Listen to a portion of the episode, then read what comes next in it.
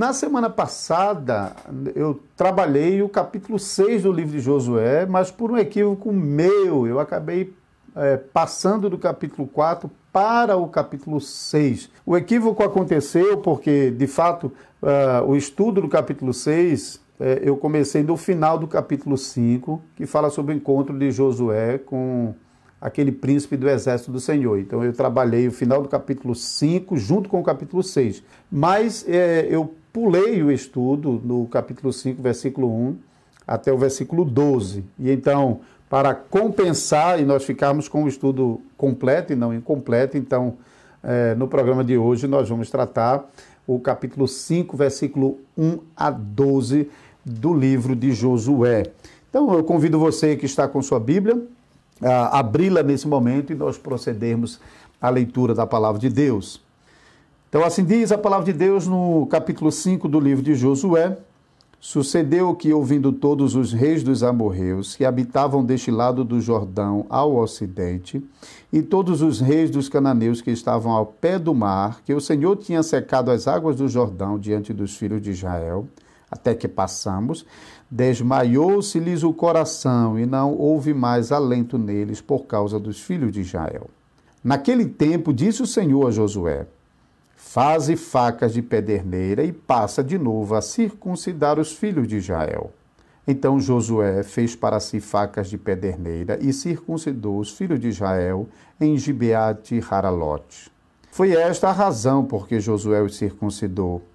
Todo o povo que tinha saído do Egito, os homens, todos os homens de guerra, eram já mortos no deserto pelo caminho porque todo o povo que saíra estava circuncidado, mas a nenhum deles que nascera no deserto pelo caminho, depois de terem saído do Egito, haviam circuncidado. Porque quarenta anos andaram os filhos de Israel pelo deserto, até se acabar toda a gente dos homens de guerra que saíram do Egito, que não obedeceram à voz do Senhor, aos quais o Senhor tinha jurado que lhes não havia de deixar ver a terra que o Senhor, sob juramento, prometeu dar a seus pais, terra que emana leite e mel. Porém, em seu lugar, pôs os seus, a seus filhos. A estes Josué circuncidou, porquanto estavam incircuncisos, porque os não circuncidaram no caminho. Tendo sido circuncidada toda a nação, ficaram no seu lugar no arraial até que sararam. E disse mais o Senhor a Josué: Hoje removi de vós o opróbrio do Egito, pelo que o nome daquele lugar se chama Gilgal até o dia de hoje.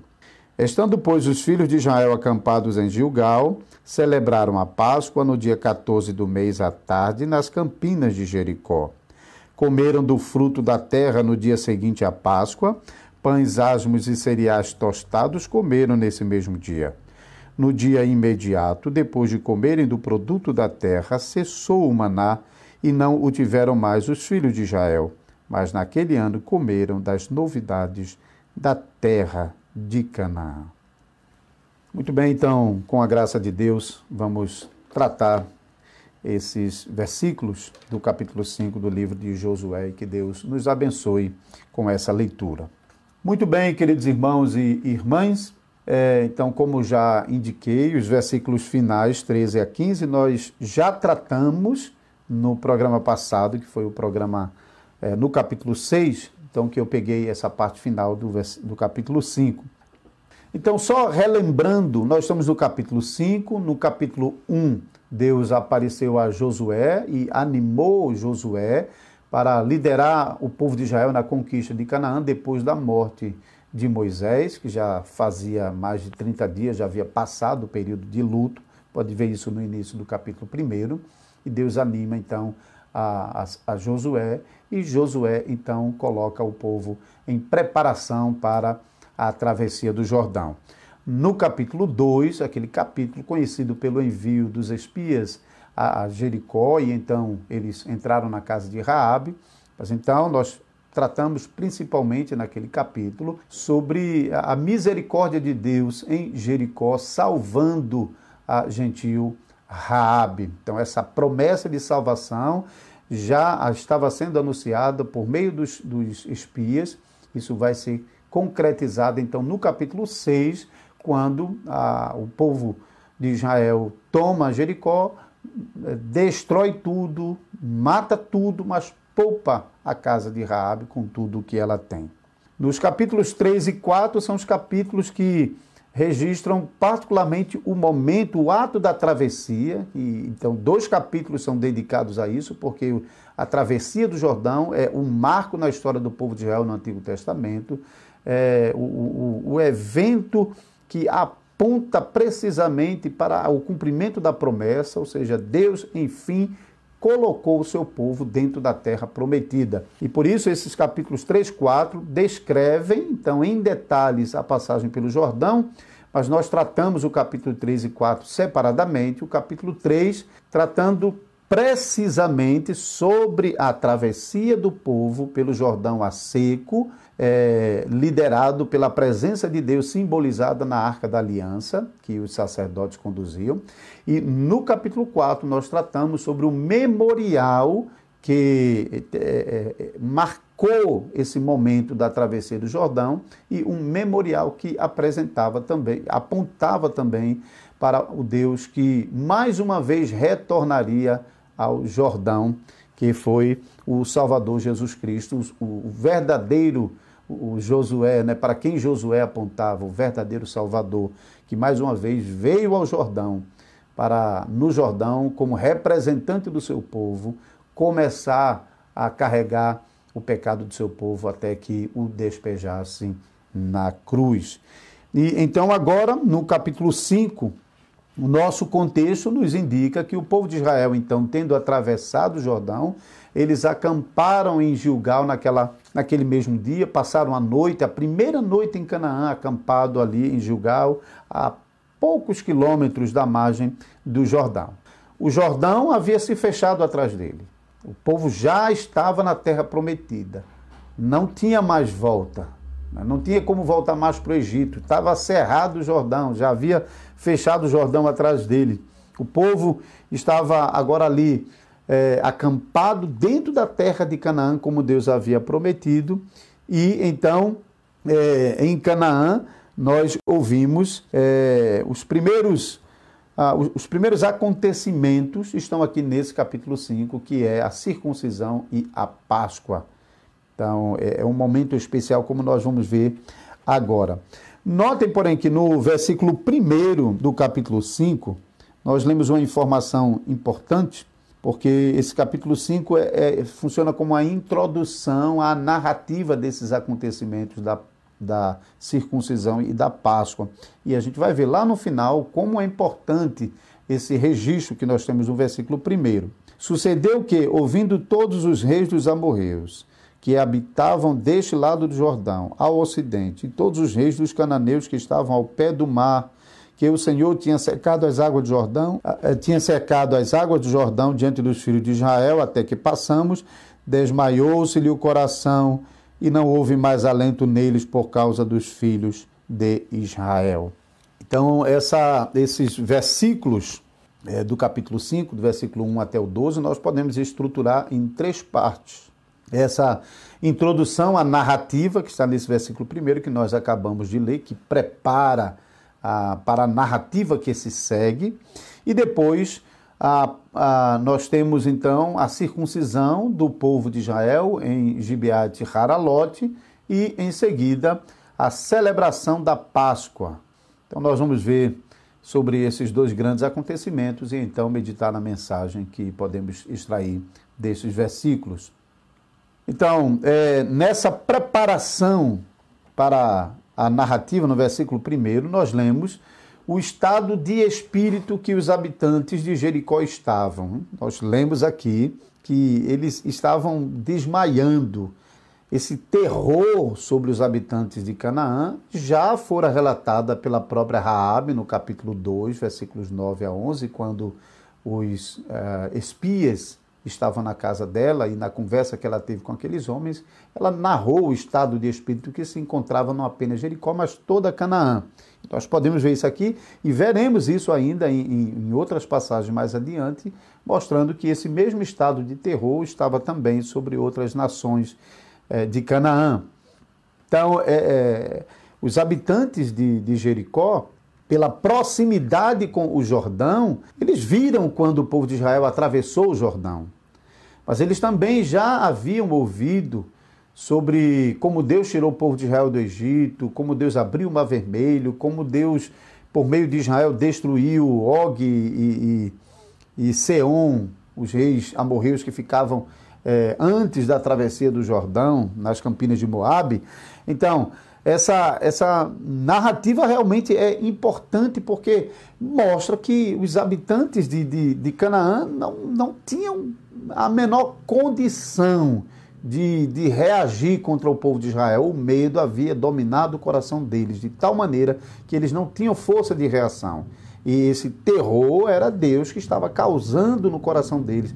Ou seja, o Senhor antecipou o terror no coração dos inimigos de Israel para que eles não tivessem nem forças para combater Israel. Isso nós vemos em muitos casos. Então, a partir do versículo 2 até o versículo 9, nós temos então o relato da circuncisão. A circuncisão aconteceu num lugar chamado Gibeat Haralot.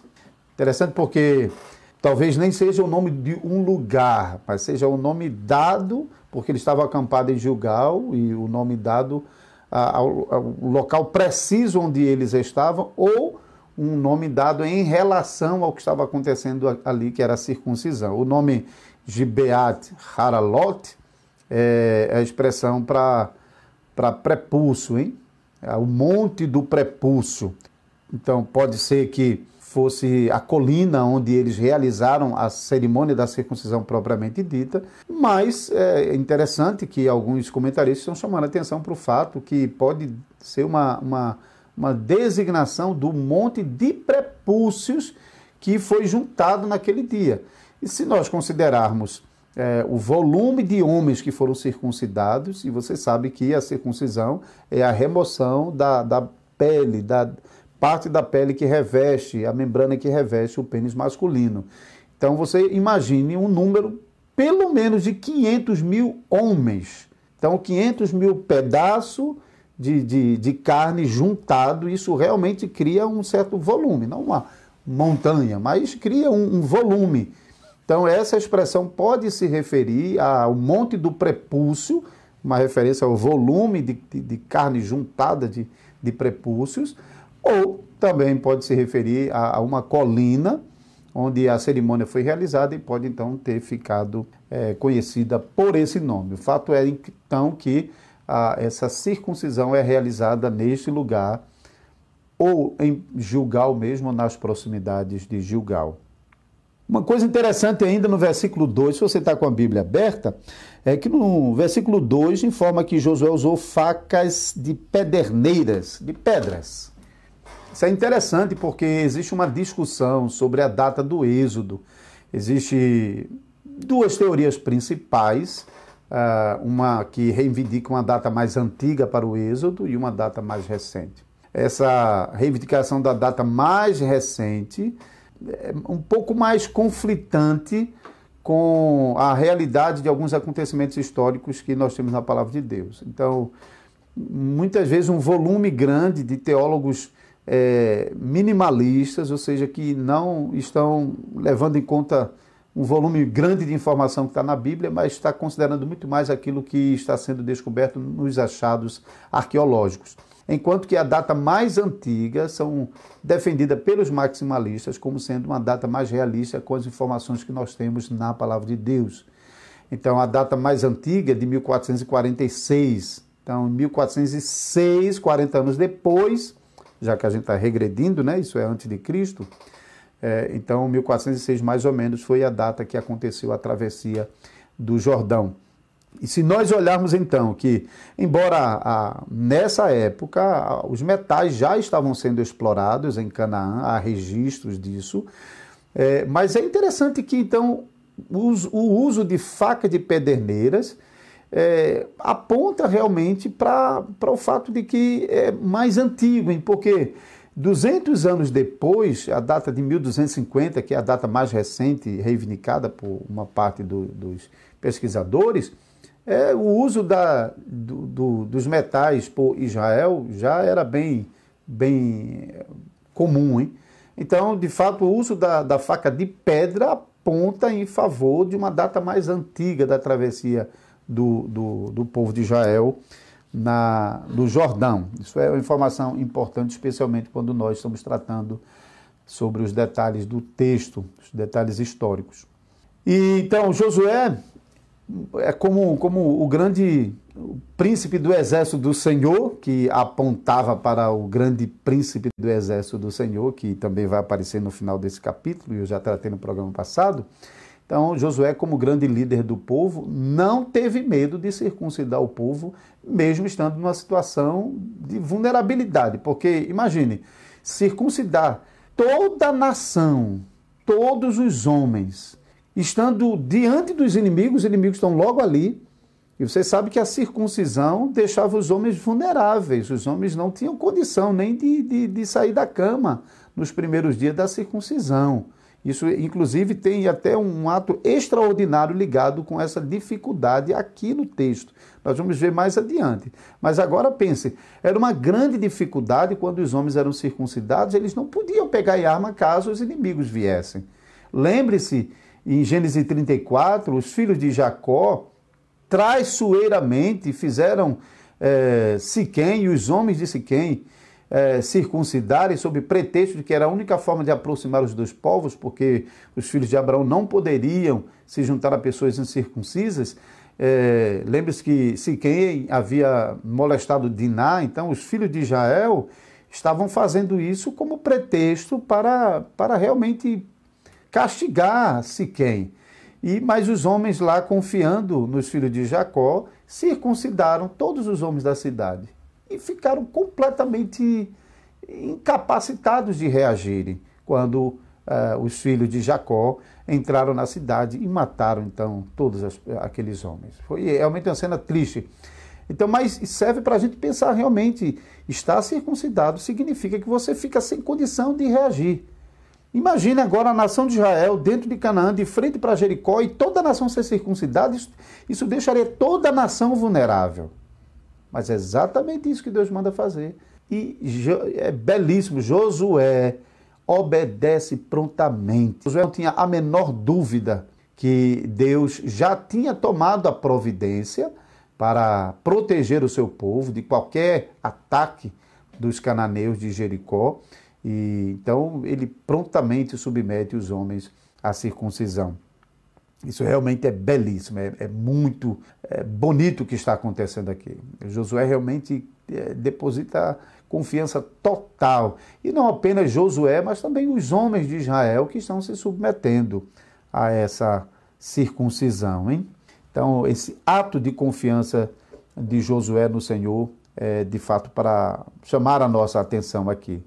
E, curiosamente, a, a Septuaginta, que é a tradução do Antigo Testamento para o grego, uma tradução antiga de 200 anos ali antes de Cristo, nessa passagem, quando está traduzindo essa passagem, essa passagem não, o livro de Josué para o grego, lá no final, quando vai registrar a morte de Josué, o sepultamento de Josué, no versículo 30, a versão grega da Septuaginta acrescenta que ali colocaram com ele na tumba onde sepultaram as facas de pedra com as quais ele circuncidou os filhos de Israel em Gilgal. Então, notem que isso não está na, na, nossa tradução, se você for abrir em português, porque a gente está pegando a tradução a partir do texto hebraico, e, mas isso é, consta na versão grega do, da Septuaginta.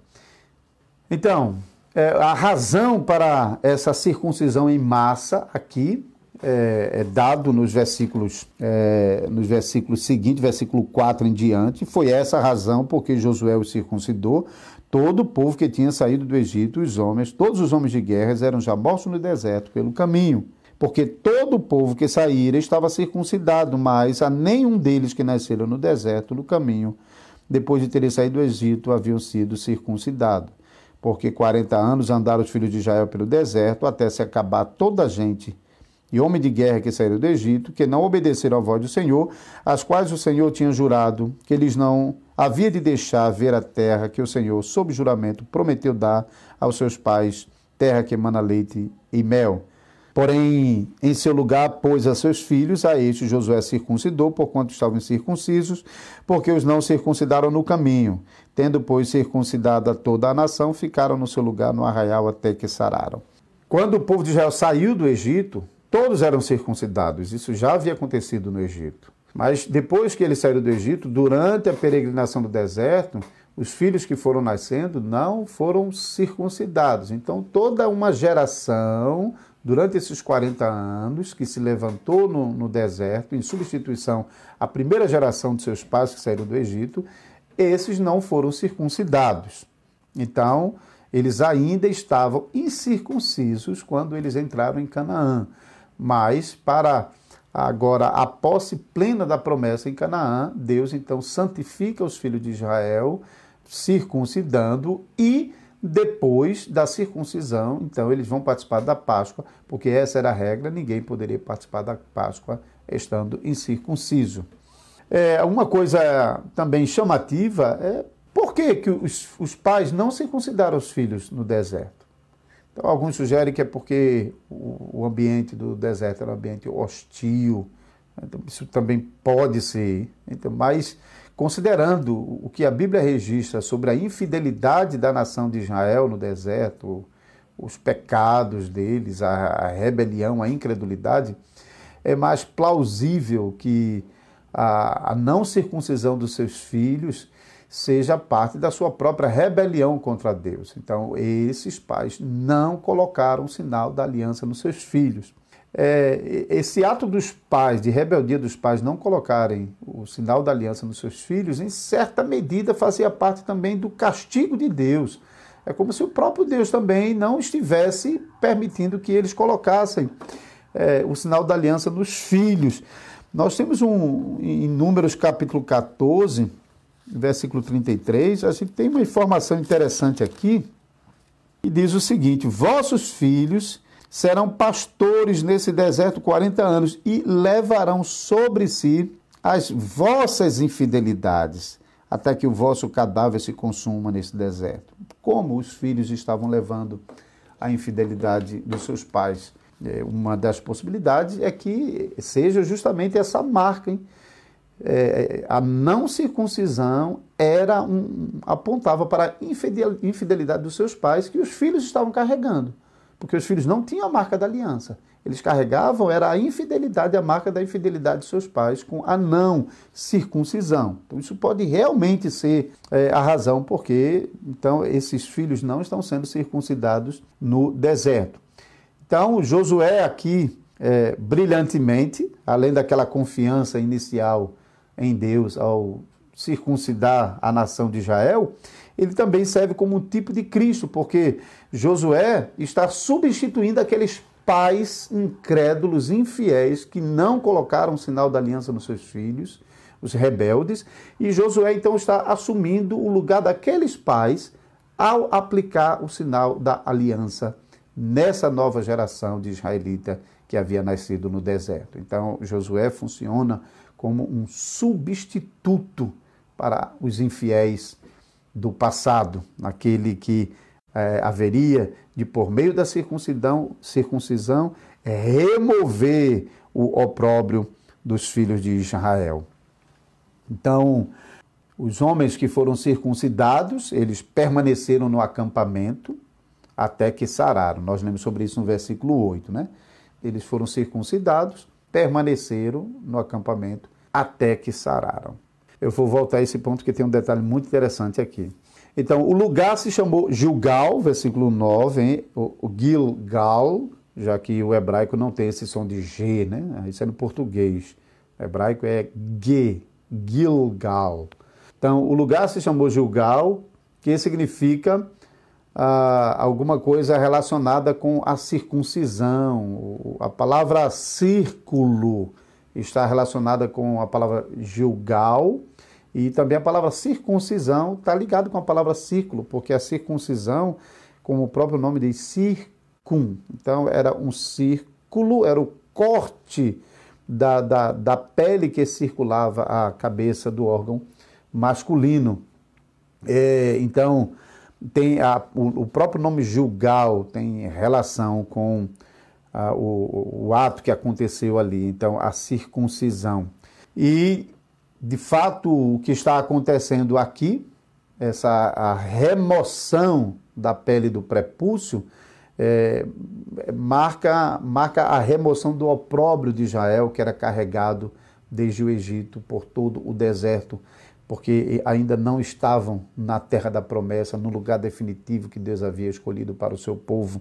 Então, agora no versículo 9, nós lemos: Hoje removi de vós o opróbrio do Egito, pelo que o nome do lugar se chamou de Ugal até o dia de hoje.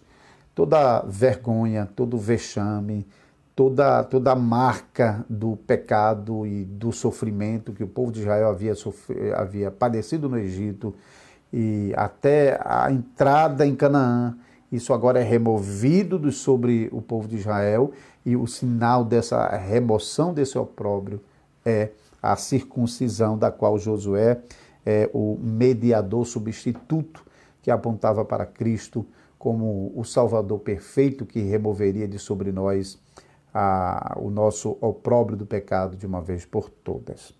Então, a segunda parte é, dessa passagem que nós lemos, então, vai dos versículos 10 até o versículo 12, então, que é a celebração da Páscoa. É, nós lemos então no versículo 10: Estando, pois, os filhos de Israel acampados em Gilgal, celebraram a Páscoa no dia 14 do mês à tarde, nas campinas de Jericó. Comeram do fruto da terra no dia seguinte à Páscoa, pães asmos e cereais tostados comeram nesse mesmo dia. No dia imediato, depois de comerem do produto da terra, cessou o maná, e não o tiveram mais os filhos de Israel, mas naquele ano comeram das novidades da terra de Canaã. Então preste atenção aqui. A, a Páscoa foi celebrada no 14 dia, que é do primeiro mês, que é o mês de Abib. Isso está definido lá em Êxodo capítulo 12, na primeira Páscoa que Israel celebrou quando estava pronto para sair do Egito. Então, é, no 14 dia do primeiro mês que eles celebraram a Páscoa, conforme já estava prescrito na lei de Moisés. E, e essa, essa obediência às prescrições na lei de Moisés é algo que Josué também está colocando firmemente em prática aqui. A gente viu isso também nos programas anteriores. Agora, notem que lá no capítulo 4, versículo 19, quando o povo de Israel passou pelo Jordão, atravessou o Jordão, veja lá, diz assim: Subiu, pois, do Jordão o povo no dia 10 do primeiro mês e acamparam-se em Gilgal, ao lado oriental de Jericó. Agora o povo está em Gilgal, acampado em Gilgal, na parte oriental de Jericó. Quatro dias depois, no dia 14, é, no texto de Êxodo, quando nós estamos lendo, lá em Êxodo 12, na preparação da Páscoa, nós aprendemos lá que o cordeiro que seria morto na Páscoa, no crepúsculo, no cair da tarde, do 14 dia, é, esse cordeiro seria separado já no décimo dia. Então, no décimo dia, o cordeiro era separado e ficava lá guardado até o 14 dia, quando ele seria abatido para o sacrifício. Aqui, o décimo dia é o dia da passagem do povo de Israel pelo Jordão. Então, a passagem do Jordão é, aponta para a preparação do povo de Israel para a Páscoa, que vai acontecer quatro dias depois. Agora, interessante porque é, nós lemos então no versículo é, voltando para o capítulo 5, então, estando, pois, os filhos de Israel acampados em Gilgal, celebraram a Páscoa no décimo, no dia 14 do mês. Veja, no dia 10 eles atravessaram o Jordão. Possivelmente no mesmo dia ou no dia seguinte, eu suponho ser no dia seguinte, porque a passagem pelo Jordão deve ter durado praticamente todo o dia, porque lá no capítulo 4 o Senhor anuncia que o povo passaria aquela noite no, em Gilgal acampado. Ele fala as pedras que deveriam ser levadas para onde eles passariam aquela noite. Então, provavelmente, é, aquela noite, é, todo o acontecimento da travessia tomou quase todo o dia, e então a circuncisão deve ter acontecido no dia seguinte, portanto, décimo primeiro dia. Mesmo que seja o décimo dia, tá certo? Mas ao meu ver foi décimo primeiro dia. Eles circuncidaram, se, então foram circuncidados no décimo primeiro dia. E permaneceram até que sararam. A, a, a Páscoa foi celebrada no 14 dia, significa que em três dias eles foram sarados. Isso é, é extraordinário.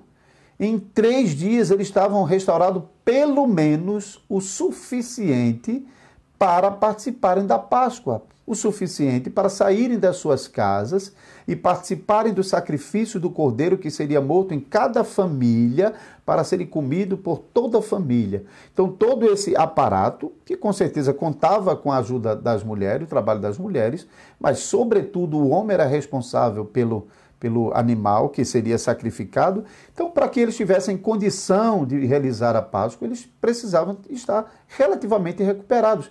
Mas é extraordinário que em três dias isso está acontecendo. Nem hoje, com todo o aparato, é, nós percebemos uma recuperação tão rápida assim. Isso mostra realmente como Deus está trabalhando na vida do povo naquele momento. Não em, em simplesmente é, colocar o terror no coração dos habitantes de Canaã para não incomodar Israel, para não ameaçar Israel, mas também como resposta à fidelidade do povo de Israel em ter se submetido à circuncisão sem reclamar. Eles confiaram em Deus e agora Deus é, abençoa o povo de Israel, a nação que confiou nele, com uma rápida recuperação para participar da Páscoa três dias depois. Louvado seja Deus. É, é, esse é o Deus maravilhoso que nós servimos. Então, a Páscoa foi celebrada no 14 dia do mês. Nós lemos que no dia seguinte, o dia imediato à Páscoa, veja o versículo 11: comeram do fruto da terra no dia seguinte à Páscoa. Pães asmos e cereais tostados comeram nesse mesmo dia. Então, a Páscoa era celebrada com o cordeiro e com ervas amargas. Mas a Páscoa era o primeiro dia de uma festa que durava mais sete dias. Então, o primeiro dia da festa era a Páscoa, a, a, o dia quando o cordeiro era morto, e depois, por mais sete dias, era celebrado a festa dos asmos, dos pães asmos. De vez em quando, a festa dos asmos é, é, é mencionada para se referir ao período todo, e de vez em quando a Páscoa também é usada como uma referência a todo o período. Mas existia uma distinção. O primeiro dia da Páscoa sete dias dos asmos. E o que nós lemos aqui, então, é que a partir do primeiro dia dos asmos, o dia imediato à Páscoa, o décimo quinto dia, eles comeram cereal tostado, lemos o versículo 11, cereal tostado, pães asmos e cereal tostado. Então, não podia ter uso de fermento, mas eles, então, estão comendo os pães asmos sem fermento e cereais tostados. Que cereais são esses? Os cereais que eles colheram em Canaã. Israel herdou de Canaã todo o plantio e lembre-se, Deus provisionalmente conduziu o povo de Israel para Canaã justamente no período da colheita, no início da colheita. Nós lemos sobre isso no capítulo 4, quando o povo estava pronto para atravessar o Jordão, é, era, era tempo de de colheita, o tempo que o Jordão, as águas do Jordão estavam transbordando em todas as suas ribanceiras. É, Deixe-me ver se eu acho aqui no capítulo, capítulo 3, melhor dizendo, não no capítulo 4, mas no capítulo 3. Ok, versículo 15, tá? Capítulo 3, versículo 15. E quando os que levavam a arca chegaram até o Jordão, e seus pés se molharam na borda das águas, porque o Jordão transbordava sobre todas as suas ribanceiras todo o dia da cega. Era tempo de colheita. O Jordão estava abundante de água e as plantações estavam prontos para serem colhidos. Mas os seus antigos donos que plantaram, cuidaram dela, estavam é, confinados dentro de Jericó. E tudo aquilo foi dado de presente para o povo de Israel. Veja o que Deus faz, irmão. Que bênção! Isso é o Deus da aliança que cuidou de Israel de cada detalhe, o momento certo, o tempo certo, atravessou no décimo dia, no décimo quarto dia era Páscoa, comeram a Páscoa e depois no dia seguinte se esbanjaram com todos os cereais que havia nas plantações de Jericó é uma grande bênção. E agora Israel tinha o cumprimento da promessa na terra que mana leite e mel, onde tinha abundância para o povo de Deus. Agora não precisava mais do maná do deserto, que foi uma bênção, mas que serviu no período em que Israel não podia plantar, não podia colher e dependia de Deus mandar a comida, mandava codornizes, mandava maná, tirava água da rocha, transformava a água amarga em, água boa. Mas agora Israel tinha abundância de água do Jordão, Israel tinha todos os cereais é, de Canaã à sua disposição. Por isso nós lemos então no versículo 9, é, desculpa, no versículo 12, no dia imediato, depois que comeram do produto da terra, então, dia 16, o maná, cessou o maná, e não tiveram mais os filhos de Israel, mas naquele ano comeram das novidades da terra de Canaã. Isso foi o que Deus fez como bênção para o seu povo. Então, rapidamente aqui, para nós é, destacarmos como parte da mensagem que nós extraímos desse capítulo. A circuncisão e a Páscoa apontam para a redenção por meio do sangue do Salvador Jesus Cristo. Sangue apontado na circuncisão eh, e também o sangue apontado no cordeiro que era comido na Páscoa. É, também olhamos para Josué como um mediador do povo que substituiu seus pais da circuncisão dos filhos, os pais que não haviam colocado a circuncisão sobre os filhos, e agora Josué, como um mediador, é, está então conduzindo o povo de Deus à circuncisão e assim removendo a vergonha do povo, e isso apontava para Cristo Jesus, que por meio do seu corpo ele removeu os nossos pecados e o levou à cruz.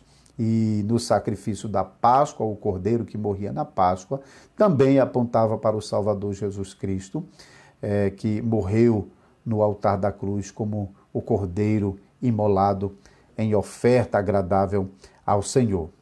E ainda é, devemos meditar na, na confiança do povo de Israel em Deus e na fidelidade de Deus nesses acontecimentos porque de um lado o povo está confiando na providência de Deus, que Deus está cuidando de tudo, é que Deus é quem tirou o povo do Egito, é ele quem colocou em Canaã, é ele quem vai dar a terra, então não há razão para temer, Deus vai cuidar de tudo.